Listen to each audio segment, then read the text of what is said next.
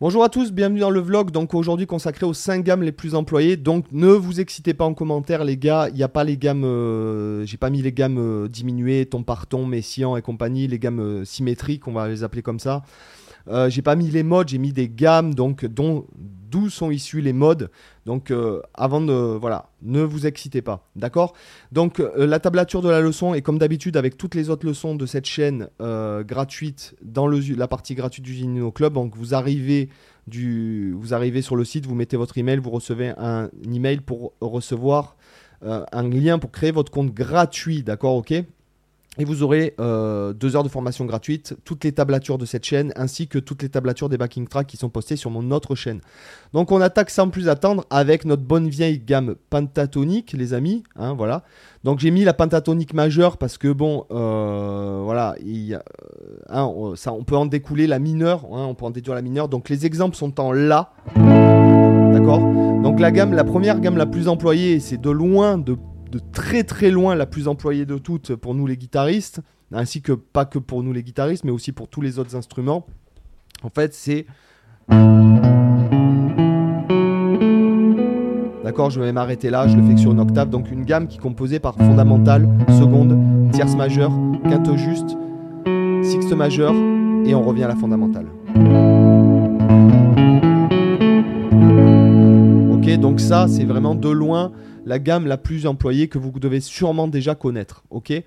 La deuxième gamme la plus employée, c'est évidemment la gamme majeure. ok?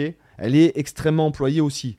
Donc fondamentale, seconde majeure, tierce majeure, carte juste, quinte juste, sixte majeure, septième majeure et fondamentale.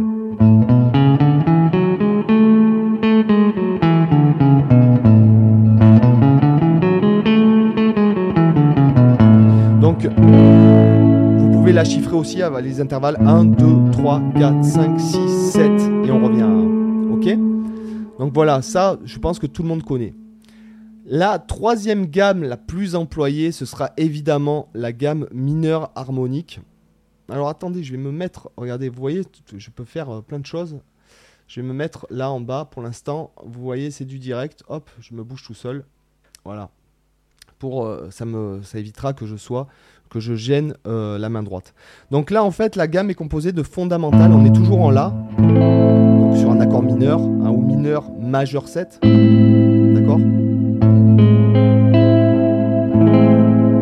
Donc, fondamentale, seconde majeure, tierce mineure, quarte juste, quinte juste, sixte mineure, septième majeure et fondamentale.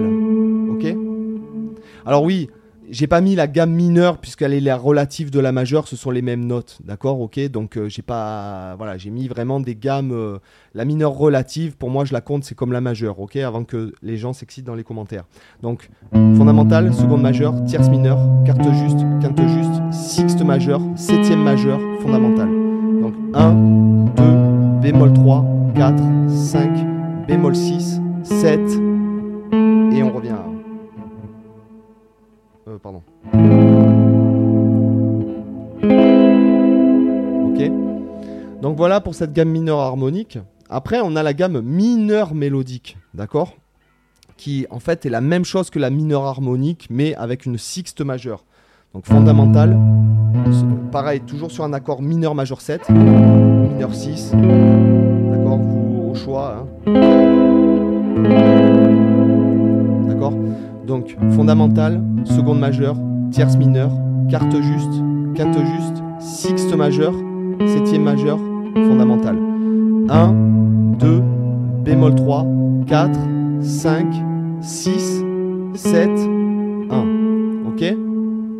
Et la dernière, qui est pas trop trop employée, mais que je trouve, euh, enfin qui est employée quand même. Je l'entends dans la fusion, je l'entends aussi, euh, bon, dans le jazz, je l'entends aussi dans du classique c'est la gamme majeure harmonique qui est comme la gamme majeure, sauf que on a une sixte mineure.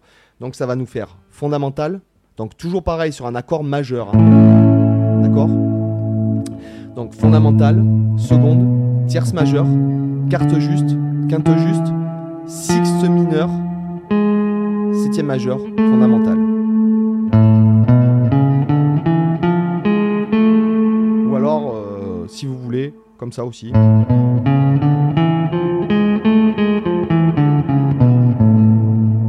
Ça c'est au choix, c'est vous qui voyez les doigtés. hein, voilà, le but c'est pas de, un cours vraiment euh, sur la gamme à proprement dit, c'est vraiment de mettre en, en valeur celle que je pense qu'il faut connaître impérativement quand on veut vraiment avancer. Celle-ci est beaucoup moins employée.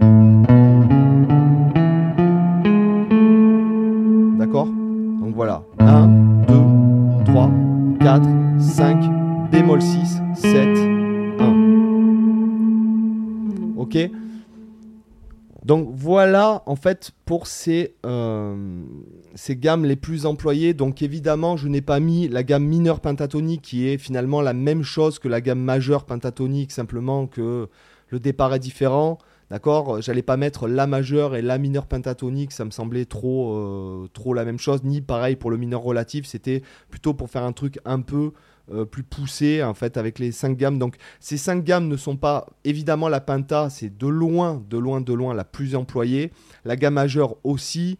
Mineur harmonique, mineur mélodique un peu moins et majeur harmonique encore moins. Mais je trouve, alors sur mon ancien vlog, j'avais fait tout un truc sur le majeur harmonique aussi, etc. Sûrement que je ferai, il y aura des formations sûrement sur mineur harmonique, mineur mélodique et majeur harmonique euh, dans l'année avec des leaks, etc. Moi, je trouve que c'est intéressant de les connaître. Les gammes symétriques, euh, effectivement, certainement que la gamme diminuée ou la gamme ton par ton Mhm. sont plus utilisées que la gamme majeure harmonique, mais vous n'allez pas polémiquer. Voilà, donc euh, pour ceux que ça intéresse, le PDF est là. Et euh, je vous dis à demain pour une autre vidéo. Bye, ciao.